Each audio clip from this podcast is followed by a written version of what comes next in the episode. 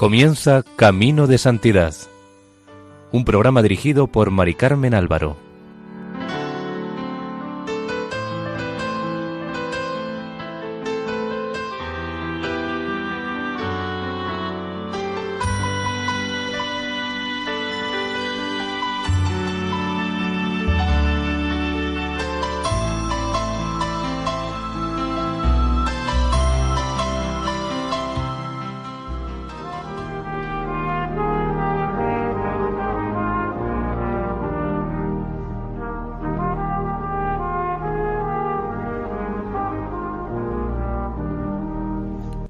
Sean bienvenidos al programa Camino de Santidad, realizado por el equipo de Radio María en Castellón, Nuestra Señora del Lledó.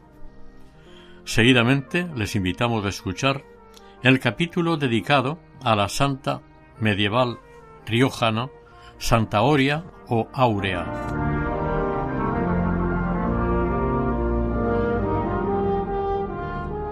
Siéntate en tu celda y calla. Este fue uno de los axiomas más preciados entre los primitivos monjes. En el nombre del Padre que nos quiso crear, y del Señor Jesucristo que nos vino a salvar, y de la lumbre del Espíritu Santo confortar, a una Santa Virgen quiero versificar. Quiero en mi vejez, aunque ya estoy cansado, de esta Santa Virgen romanzar su dictado, que Dios, por su ruego, sea de mí pagado, y no quiera venganza tomar de mi pecado. Del prólogo al poema dedicado a Santa Oria, por Berceo. De esta manera hace referencia y describe Gonzalo de Berceo a la última santa de las muchas historias y de piadosos relatos de santos y santas que escribió a lo largo de su vida y que quedaron sus textos como recuerdo y memoria para posteriores generaciones, de quienes fueron o son devotos de estos santos o de la Virgen María. En el siglo XIII, hablar, estudiar, rezar y venerar a los santos, a la Virgen y de todo aquello vinculado a la religión con referencia o en relación del hombre con Dios era siempre bien acogido, aprendido y divulgado a través de unas popularizadas leyendas que al fin y al cabo no dejaban de ser una prolongación de los relatos orales domésticos tradicionales. En este siglo, San Millán, Santa Oria o Aurea, Santo Domingo, San Lorenzo o las santas Nunilo y Alodia fueron unos personajes tan bien considerados y milagrosos que los fieles creyentes pusieron en ellos sus miradas como ejemplos de santidad, bondad, ayuda y oración. Eran ejemplos a imitar y seguir sus pasos para alcanzar la salvación. El hablar de estos santos en aquellos tiempos era cosa bastante frecuente, por sabida y venerada entre las gentes corrientes de la Europa cristiana y en esta parte de la península ibérica por apartados que estuviesen los pueblos. Existía un esperanzado sentimiento de reconquista que estimulaba a unos yendo al combate, a otros entregándose a la oración. La parte anecdótica de estos hechos era un entretenimiento público consistente en acudir a la plaza de la localidad y escuchar las aucas de un recitador con mucho arte repetitivo y una muy intuitiva labia. Se repetían y se repetían, calando profundamente en las mentes de los confiados oyentes. Este territorio, tan religioso y trascendente como es La Rioja, se originó con la evolución que fue teniendo a lo largo de la historia, iniciada en el siglo IV con una conversión ascética llegada de la mano de un varón santísimo llamado Félix de Bilibio. Un asceta que vivía en perfecta soledad y oración en las laderas de la Sierra de la Demanda.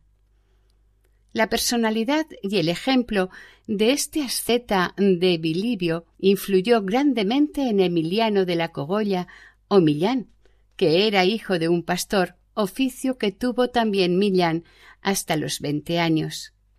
En estos montes descubrió providencialmente la vida ascética que llevaban los ermitaños que vivían en cuevas o en abrigos excavados en las rocas por ellos mismos. Se hizo discípulo de Félix de Bilibio y se retiró a orar y meditar apartándose del mundo, llegando su prestigiosa fama hasta el obispo de Tarazona, Dídimo, también natural de Berceo, quien en el año 560 supo de su existencia y virtudes. Entonces le nombró sacerdote de su pueblo natal. Acusado por otros clérigos de malgastar los bienes eclesiásticos por su generosidad con los menesterosos, Millán se marchó a las cuevas de Aidillo, donde más tarde se construiría el monasterio de Suso. Muy pronto se le unieron otros clérigos y una mujer llamada Potamia, nacida en Narbona. Todos ellos acabaron siendo reconocidos por la Iglesia como santos. Millán murió santamente en su cueva a los ciento un años. Su sepulcro se convirtió en lugar de peregrinación, al que acudían los nobles y reyes a pedir su ayuda en sus luchas contra los moros. El rey navarro, García Sánchez, quien construyó el monasterio de Santa María la Real de Nájera, quiso enriquecer este santuario con los cuerpos de los santos, pero no consiguió el de San Millán porque los bueyes que iban trasladando el cuerpo del santo quedaron totalmente parados sin moverse del sitio, en el punto que se construyó el monasterio de Yuso. El primer historiador que contó la vida de San Millán fue el obispo San Braulio de Zaragoza, cincuenta años después del fallecimiento de Millán. El primer monasterio, Suso, se construyó en el año siete, alrededor de la primitiva cueva que excavó el propio San Millán.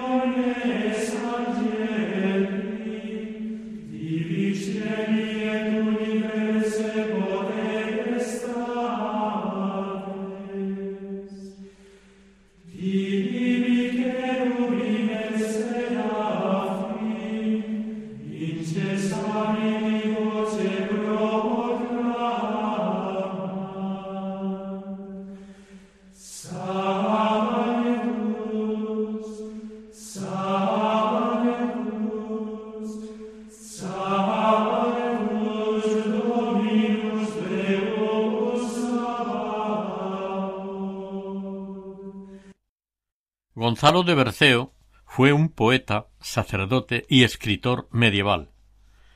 Como indica su nombre, era natural de la localidad riojana de Berceo, muy cerca de San Millán de la Cogolla, de 1196 a 1264.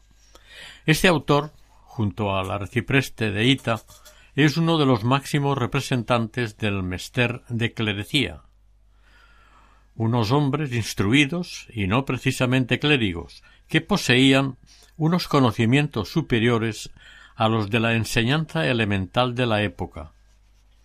Gonzalo de Berceo fue durante muchos años monje en el monasterio de San Millán de su pueblo. No puede considerarse un narrador realmente original, sino un traductor que cuida y pule la lengua castellana hablada en el sur de La Rioja, aunque, como en un tiempo, en grandes zonas de esta comunidad también se hablaba vascuence, es por esto que en sus obras aparezcan palabras o giros propiamente vascos. La gran labor y mérito de Gonzalo de Berceo fue recopilar la vida y la historia de la mayoría de los santos anteriormente citados, pero la labor de Berceo no se quedó aquí, Además escribió otras importantes obras literarias de carácter religioso, tratados sobre la Virgen, los santos y doctrinales. En especial las obras dedicadas a la Virgen María son las más importantes. De todas ellas, la más destacada, conocida y mejor lograda es, indudablemente, Los milagros de Nuestra Señora. A la Virgen María le dedicó también dos obras más el duelo de Nuestra Señora y los loores, una sobre las penas derivadas de la pasión de su Hijo, Jesucristo, y la otra de alabanzas y glorias a Nuestra Señora. Otras obras importantes, aunque menos conocidas, son himnos, los signos del juicio final, del sacrificio de la misa o del martirio de San Laurencio, que en San Millán tenía una ermita y todos los años los habitantes de la comarca subían en popular romería al ermitorio. Cuando Berceo escribió la vida de Santa Oria, según sus biógrafos, ya era muy mayor. Ciertamente debería ser un anciano de casi setenta años. Eso eran muchos años en aquellos tiempos, y estaría cansado de vivir y de escribir, pero le faltaba encontrar y narrar la vida de una joven y admirada santa, paisana suya, nacida en Villavelayo, un pueblo al sur de La Rioja, en el año 1043. Se trataba de Áurea Garcés de Villavelayo, para él Oria, su estimada serranilla, nacida muy seguramente en el año 1043. En esta, su última biografía, se valió para narrar la historia de esta santa de un texto escrito por el eremita don Munio. El tal Munio o Nuño escribió esta biografía en latín y Gonzalo de Berceo tradujo del latín la historia contada por don Munio, traduciéndola al castellano riojano que entonces se hablaba en esta zona. Santa Oria, a la que no conoció en vida, era su estimada serranilla, una expresión afectiva hacia su joven paisana, nacida a los pies de la Sierra de la Demanda, también al sur de este territorio. Ambos eran riojanos, Gonzalo era de Berceo, a escasamente un kilómetro de San Millán de la Cogolla, y Santa Oria de una pequeña localidad al sur de San Millán, en el límite sur territorial de la comunidad y en pleno sistema ibérico. Gonzalo, en el portalillo de Suso, un reducido vestíbulo, cerca del sepulcro de Santa Oria, se dedicó a descifrar el pergamino que el monje Munio, director espiritual de Aurea u Oria, había escrito sobre la vida de la santa que había sido emparedada en vida. Cuando escribe sobre ella, la llama Oria, que significa dorada, resplandeciente e incluso rubia. Este nombre medieval es derivado del latín aureus aurea. Se utilizó en la Edad Media como nombre de mujer. En el Amadís de Gaula, uno de los personajes de esta obra se llama Oriana, que es otro derivado de Oria. En Italia, en el entorno de Roma, a algunas niñas les ponen como nombre Oriana. El origen de este nombre, Oriana, lo encontramos en los alrededores de la ciudad de Roma. Santa Áurea no es una ficción piadosa o legendaria. Fue una auténtica santa y mártir a quien, en la ciudad de Ostia, puerto histórico de Roma, se le dio un culto muy temprano. Áurea era una joven de sangre real y noble, estaba relacionada con todas las escalas de la sociedad de Roma. Fue martirizada a mediados del siglo III, en tiempos del emperador Claudio II o de Treboliano Galo. Cuando se descubrió que era cristiana, la exiliaron de Roma y la mandaron a una finca de las afueras de Ostia. Aurea, a pesar de las amenazas que recibía, seguía manteniendo contacto con los cristianos de la ciudad en la que ahora residía, como una verdadera cristiana, participando en sus celebraciones religiosas. Entre los creyentes que se relacionaba estaba Ciríaco, el obispo de Ostia. Según la leyenda, Áurea y sus amigos devolvieron a la vida al hijo fallecido de un zapatero cristiano, mediante una fervorosa oración en común sobre el enfermo y éste resucitó. Al enterarse las autoridades romanas, ordenaron al militar Ulpidus Romulus la ejecución de los insurrectos.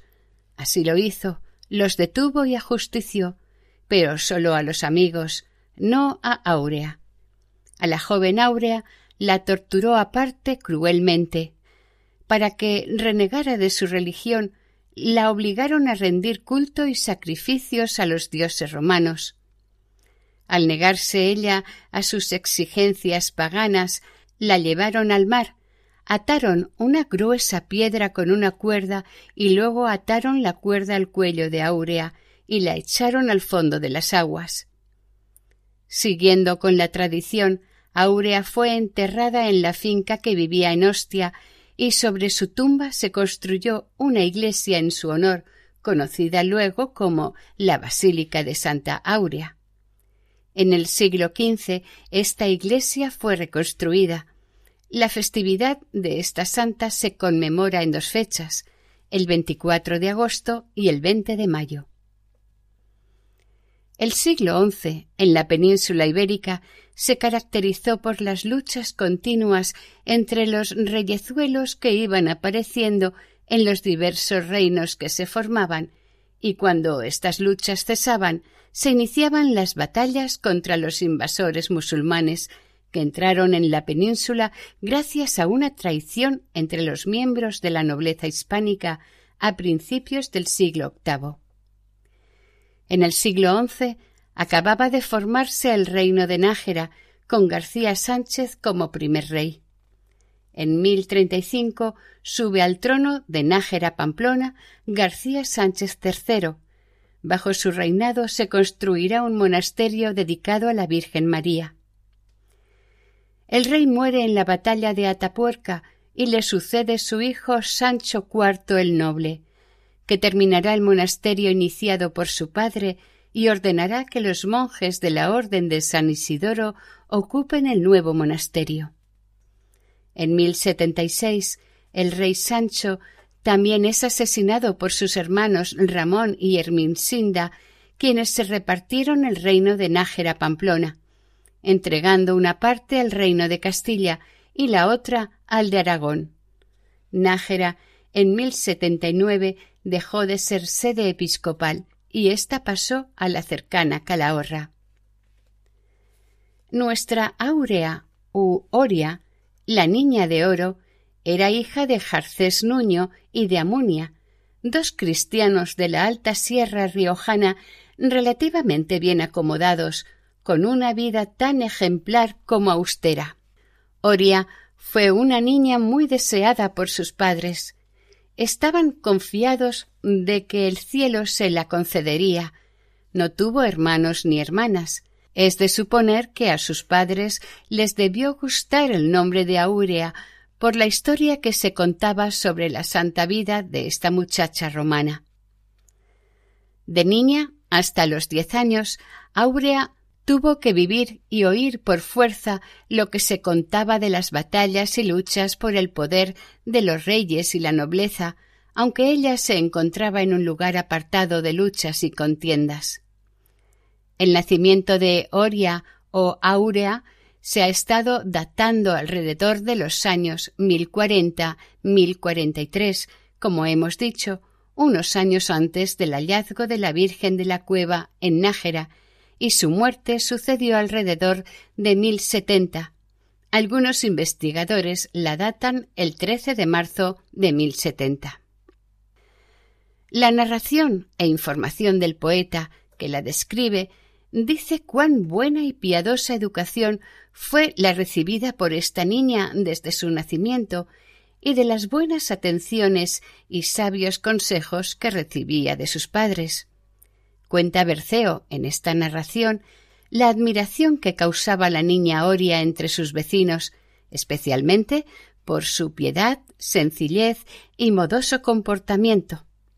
Fue una niña interesada por las lecturas piadosas, la vida de santos, la penitencia y la oración.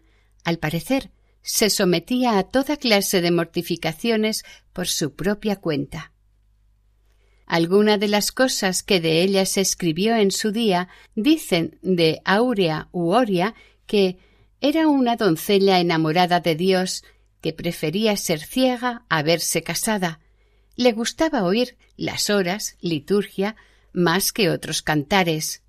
Más le gustaba oír a los clérigos que a los juglares. Tras la muda de los primeros dientes, dejó de apreciar la ropa de vestir como seglar, es decir, la ropa propia de las niñas de su edad y de su tiempo. Guardaba cierto resquemor por María, la hermana de Lázaro, el amigo de Jesús, por haber estado sentada ésta a los pies del Señor. Si se lo hubiesen permitido, Oria andaría descalza cerca de los altares y de los santos lugares, como muestra de afecto, respeto y humildad ante nuestro Señor. Un día de primavera del mes de mayo de mil cincuenta y tres, Oria tenía diez años y junto con sus padres, según la costumbre del lugar, se dirigieron en peregrinación al monasterio de San Millán de Suso, el de arriba, en el que estaba enterrado el venerado santo benedictino. En aquellos momentos los pueblos riojanos estaban movilizados y ocupados con una importante celebración, el traslado de los restos del piadoso religioso local Millán o Emiliano, desde el monasterio de arriba, el de Suso, al monasterio de abajo, el de Yuso. Este traslado tan singular motivó y movió a asistir a los solemnes actos a celebrar a los obispos de Pamplona, Araba y Calahorra e incluso al rey de Navarra, don García, este posiblemente por otros motivos bien distintos a los del resto de asistentes. Sus intereses eran más por cuestiones económicas y de cumplir sus pretensiones expansionistas.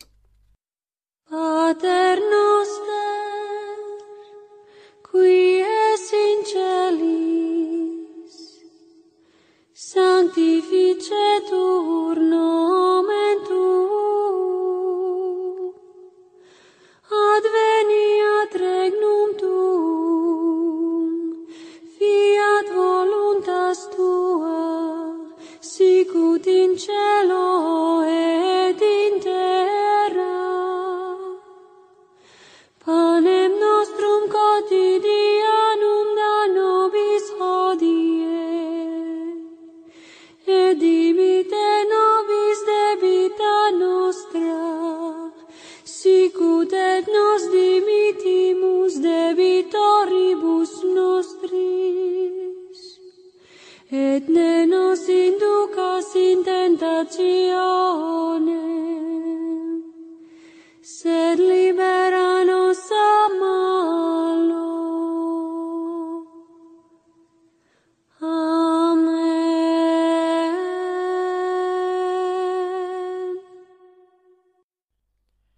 Coincidiendo con estas fechas, estaban en el monasterio de Suso el rey Navarro y su esposa la reina Estefanía, acompañados por varios obispos. Se habían reunido aquí para participar también en el famoso traslado del cuerpo de San Millán. La fastuosa ceremonia que había sido preparada para el acto lo fue para dar mayor esplendor a los actos religiosos dispuestos. Evidentemente, el viejo monasterio de Suso, con la ausencia de los restos de San Millán, quedaba solitario, silencioso y más austero si cabe, teniendo en cuenta su poderío y vigor anterior.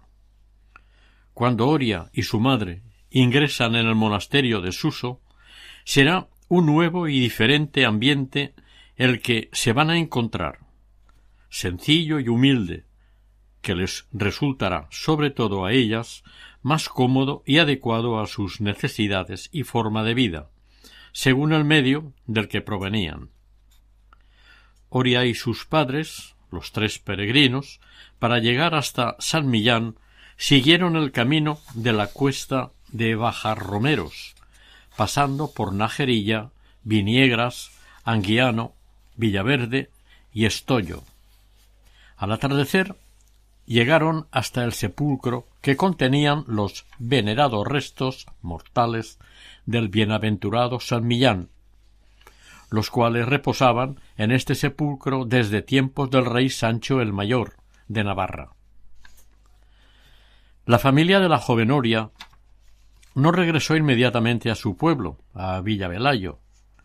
Les llamó enormemente la atención el ver cómo toda aquella montaña santa que rodeaba el monasterio estaba poblada de monjes, de ermitaños, hombres y mujeres que deseaban seguir viviendo del espíritu y obra del venerado y querido difunto, cuyo cuerpo había estado reposando en este solitario paraje.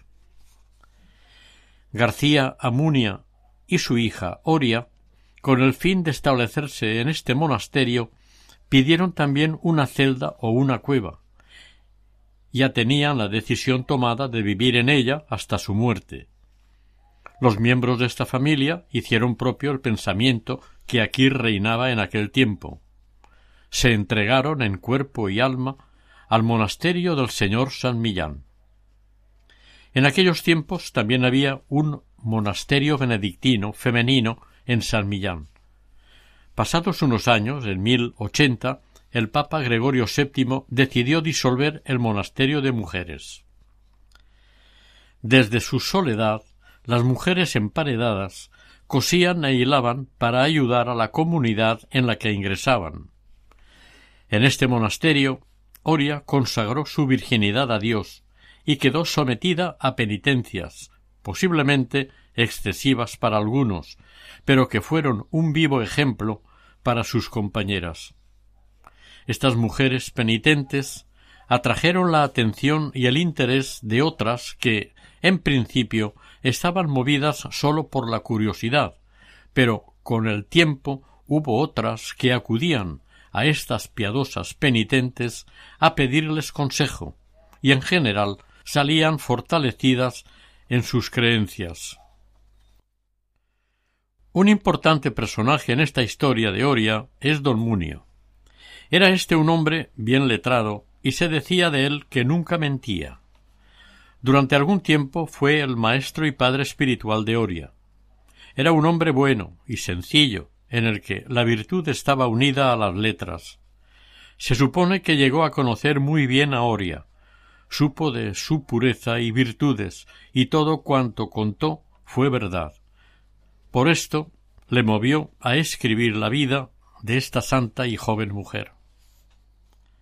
Pronto Aurea u Oria mostró su deseo de ser emparedada.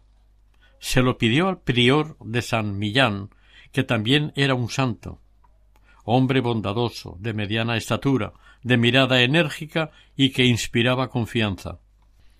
El prior le aconsejó a la joven que se lo pensase mucho, porque era un paso muy importante, a la vez que definitivo. Pero Oria cayó a sus pies y humildemente le dijo Señor, Dios lo quiere, tal es mi voluntad, entrar en la orden, cubrirme con velo, vivir en castidad, y hacer en pobreza y vivir de lo que me diesen los cristianos. De la vida del siglo vengo, y si vuelvo a ella, estaré perdida. El padre prior, muy seria y serenamente, con toda su caridad, le dijo a Aurea Amiga, Dios quiera que puedas mantener esa vida tan fuerte. Pero si no lo cumples, más te vale que vivas como casada. La joven Oria seguía en su empeño y objetivo. Viendo la decisión tan firme de la jovencita, el prior la puso en manos del buen monje Munio y de una monja llamada Urraca, que con sus enseñanzas y consejos la hicieron perseverar en su vocación. El abad, tal vez preocupado, accedió a los ansiados deseos de Oria y le concedió el hábito de esposa de Cristo. Ella se sentía feliz, entraba en la cantera de los santos. Pasaron unos días de prueba. Entretanto, los albañiles abrieron un hueco en el muro de la iglesia de San Millán de Suso, convento en donde también estuvieron enterrados los siete infantes de Lara, frente al altar mayor, y al coro donde cantaban los monjes. Aquí fue emparedada la intrépida y decidida doncella. Esta era una época de heroicidades.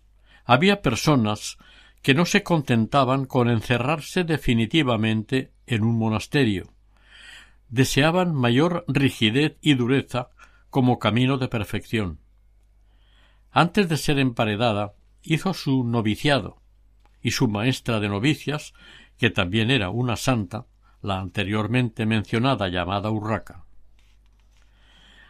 A esta maestra debió Oria su vocación de reclusa, al menos así lo citó ella con cierto agradecimiento al decir yo, por su doctrina, entré entre paredes. Oria tuvo dos compañeras de noviciado con las que se relacionó especialmente, Justa y Boxmea. Esta última fue su preferida, era hermosa y joven. A las tres, la maestra y las connovicias las verá en el cielo cuando un día será arrebatada en una visión y oirá las tres voces bien amadas entre las voces de las vírgenes que siguen a Cristo. Cuando se le concedió el elegido emparedamiento y según dice la copla, tuvo una gran alegría, hubo gran alegría, cuando se le concedió el deseo. No se asustó Oria del estrecho emparedamiento al que iba a someterse. Todavía se contempla hoy, y no sin cierto escalofrío. Una frase lo explica todo. Su oración foradaba los cielos. Terminado el noviciado, Oria fue emparedada en una celda junto a los sepulcros abiertos en los muros.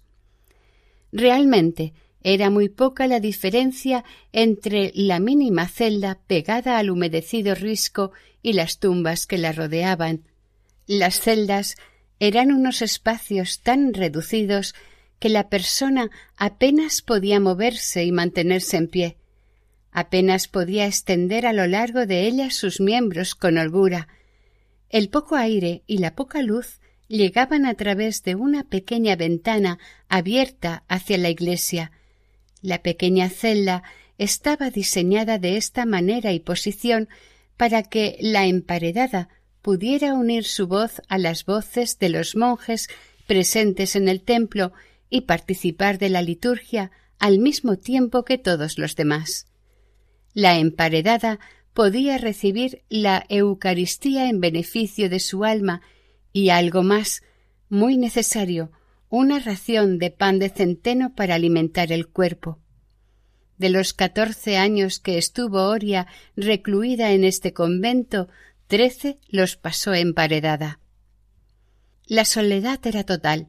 Solamente estaba interrumpida por la lucha a la que se veía sometida con los impertinentes demonios y el consolador trato que le ofrecían los ángeles. Muchos creyentes acudían a estas personas emparedadas para pedirles consejos y oraciones por sus almas.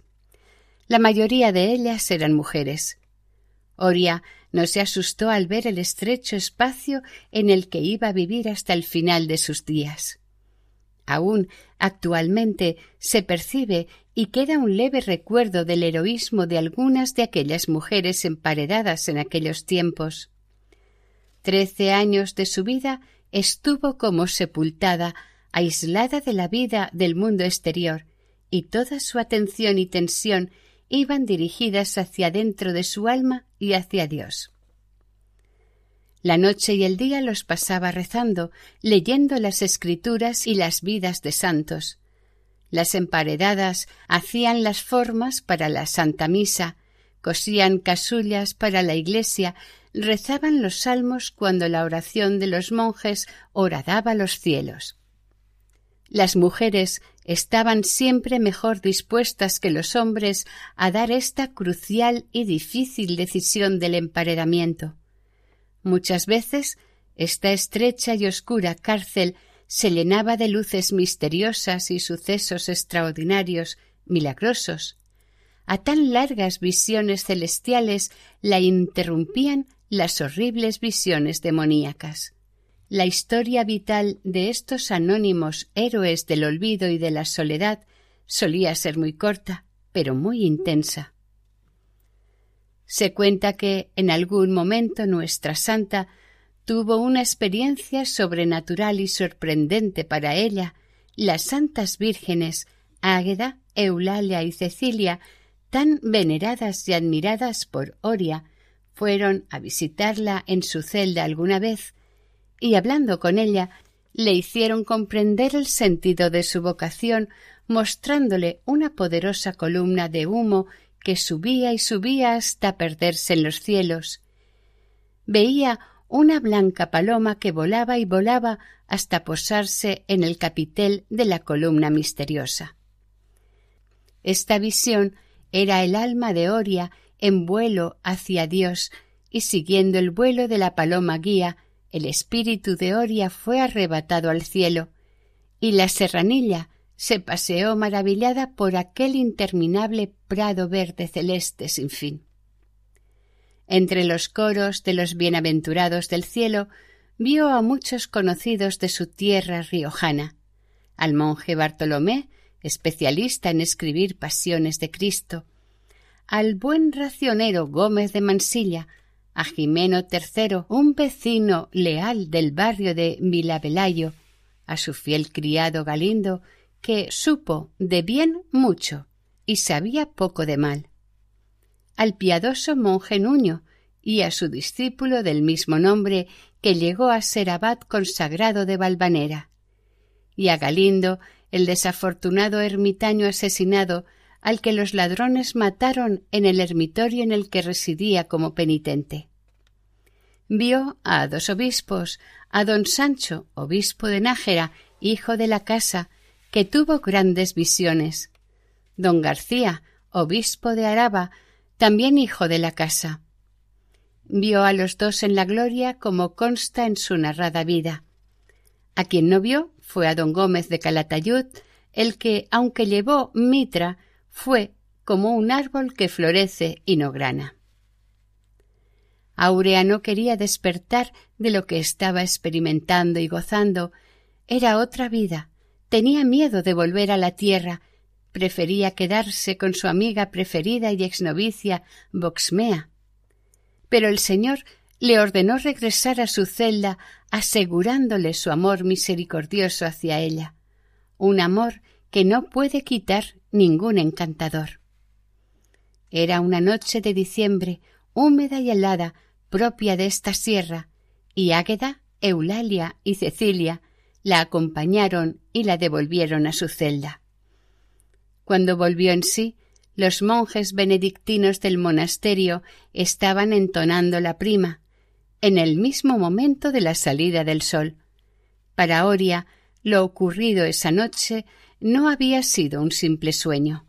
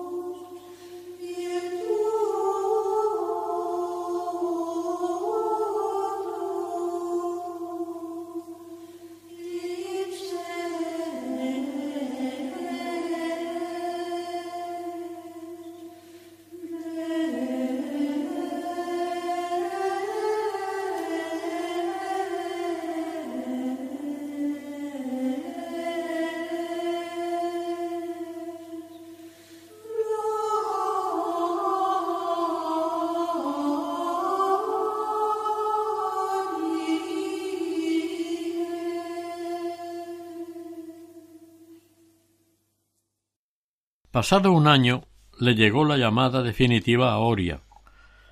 Se la traería la mismísima Virgen María. Oria cayó enferma. Su debilidad era tal que con su mano no podía siquiera golpearse el pecho. Las oraciones le salían de la boca con gran esfuerzo y su propia madre, Amunia, la asistía continuamente. En realidad estaba siempre pendiente de ella, al menor movimiento o gesto. Don Munio, su asesor, su confesor y su director espiritual, cuando vivía en el pueblo, antes de ingresar en el monasterio de Suso, también acudió para atenderla y cuidarla, en vísperas de su muerte. Don Munio quizás entonces se decidió a escribir la biografía de esta joven santa, que le abrió su corazón y el alma. A veces la enferma estaba enajenada y un día, en un momento, vivió una conmovedora escena.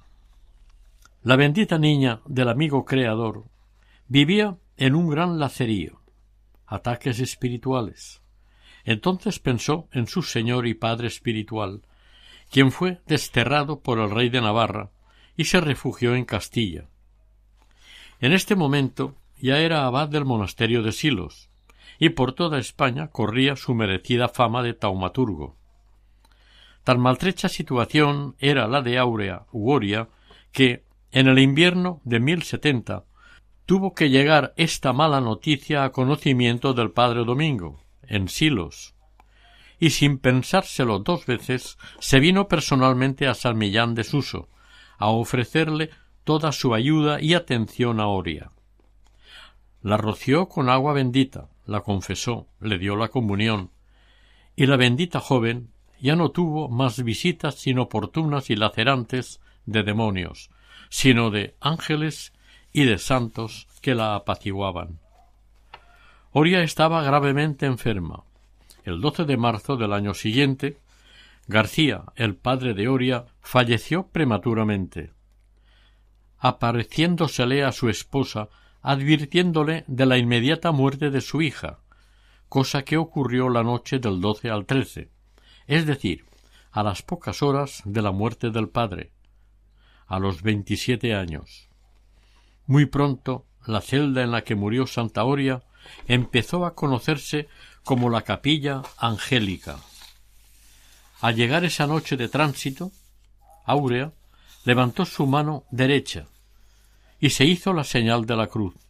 Luego levantó las dos manos y las juntó, como quien da gracias al buen Rey celestial, y finalmente la niña dorada cerró los ojos y la boca, y rindió su alma a Dios. Nunca más sintió mal. Así pasó de su encierro por Dios al paraíso con él. El recuerdo de su transición se conmemora el día once de marzo, que también se conmemoran las transiciones de otras figuras relevantes de la Iglesia. Según narra Gonzalo de Berceo, su cuerpo fue enterrado en una cueva detrás del monasterio de Suso. Otra versión nos dice que fue sepultada junto al altar, en un hueco excavado en la roca. Unos años después enterraron a su lado a Armunia, su madre, es cosa desconocida para los fieles que Amunia, la madre de Oria, también fue declarada santa por la Iglesia. Gonzalo de Berceo, con tan añorado amor a las cosas y gentes de su tierra, no podía despedirse de este mundo sin dedicar unas loas a la santa doncella que se había santificado en una humilde celda al lado del portoleyo, en el que él, había estado escribiendo las loas a Nuestra Señora y a los diversos santos riojanos. Las reliquias de las dos santas mujeres permanecieron en la cueva de Suso hasta el año 1609. En este año, una parte de sus restos se trasladaron a la parroquia de su pueblo natal, Vila Velayo, y el resto se llevaron al monasterio de Yuso. En el pueblo de la Santa se construyó también una ermita en honor a Oria, edificándose en la misma casa donde nació. Con el paso del tiempo se formó una cofradía entre los habitantes del pueblo con el devoto y precioso objetivo de tributarle la veneración más adecuada y digna a esta reconocida como la primera santa riojana. El caso es que las de Yuso fueron robadas en 1809 durante la Guerra de la Independencia. Los restos estaban guardados en una urna de plata se supone que no robaron los restos de las santas mujeres, sino la urna de plata. En el siglo XVII empezó a dudarse del verdadero o auténtico contenido de la urna de plata con los restos de Oria y Amunia. Queda el consuelo de que los restos que quedaron y guardaron en su pueblo natal, Villavelayo, se conservan en su integridad. Los diferentes abades habidos a partir de la construcción del monasterio de San Millán de Yuso han procurado engrandecerlo con los restos mortales de santos y santas de este territorio, empezando por las reliquias de San Millán. El abad don Blas fue quien mandó construir una valiosísima y conocida arqueta relicario de marfil que animó a otros abades a incorporar reliquias de otros santos, a modo de corte de honor del santo titular del monasterio. Las reliquias de San Felices, San Citonato, San Sofronio, San Geroncio y Santa Potamia, más Santa Oria y Santa Munia, que ambas fueron trasladadas después de las reliquias de San Millán. Todas estas reliquias engrosaron y engrosan la corte honorífica de San Millán de la Cogolla, en el monasterio de Yuso. Santa Oria, en Vilavelayo, está declarada como especialísima hija y patrona de la localidad. En su honor se construyó una ermita en el siglo XVII sobre el solar de la casa donde nació, en las afueras del pueblo, cerca del río Cárdenas. La ermita es sencilla en su aspecto exterior, pero está construida con piedra de sillería y se presenta muy sólida. En la fachada destaca la puerta de acceso a manera de puerta románica. A ambos lados de la puerta tiene sendas ventanas y sobre la puerta una hornacina con una imagen de piedra de Santa Oria, a la que está dedicada la ermita. Centrada en la parte alta de la fachada hay una espadaña con campana y a cada lado de ésta tres imágenes de santos venerados en la zona. El interior de la ermita es de una sola nave, bastante amplia y luminosa, con paredes pintadas en color claro. Lo más destacable es el altar mayor de estilo barroco que ocupa prácticamente todo el frontispicio. Destacan tres imágenes muy veneradas por los fieles Santa Oria, Santa Escolástica y Santa Lutgarda. Esta ermita es el foco de atención y convocatoria al menos dos veces al año, el 11 de marzo y el 11 de septiembre, conmemorando la fiesta de estas veneradas santas.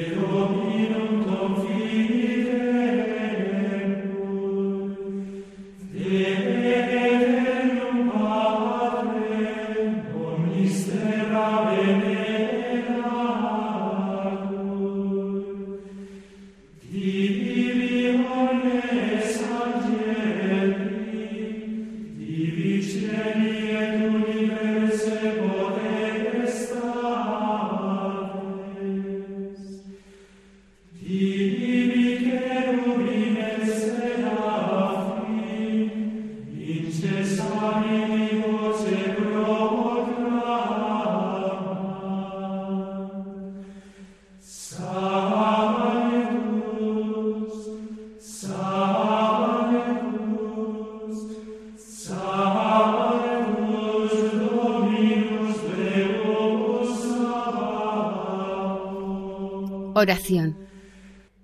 Bienaventurada Santa Áurea u Oria, entregada absolutamente al Padre, sumisa a la fe en grado sumo, valientemente capacitada para entregarte a la voluntad del Señor. Media e intercede ante el Altísimo para que sepamos renunciar a todo aquello superfluo que nos ata a este mundo y reconozcamos, al menos, el mérito que tuvo tu plena entrega a Dios. Así sea.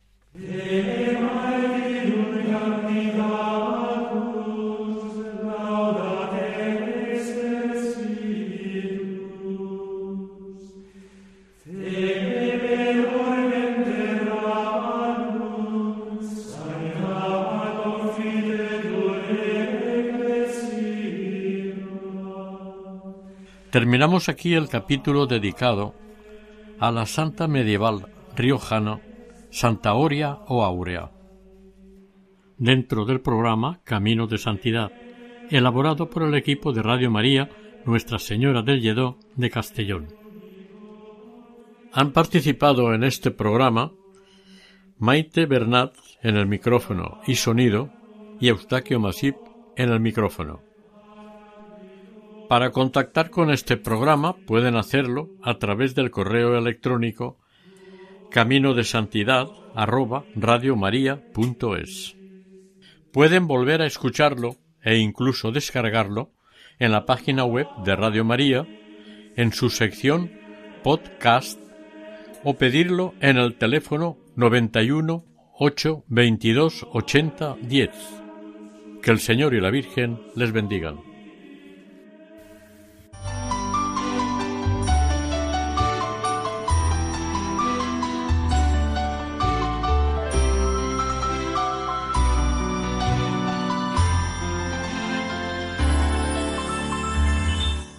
Camino de Santidad. Un programa dirigido por Mari Carmen Álvaro.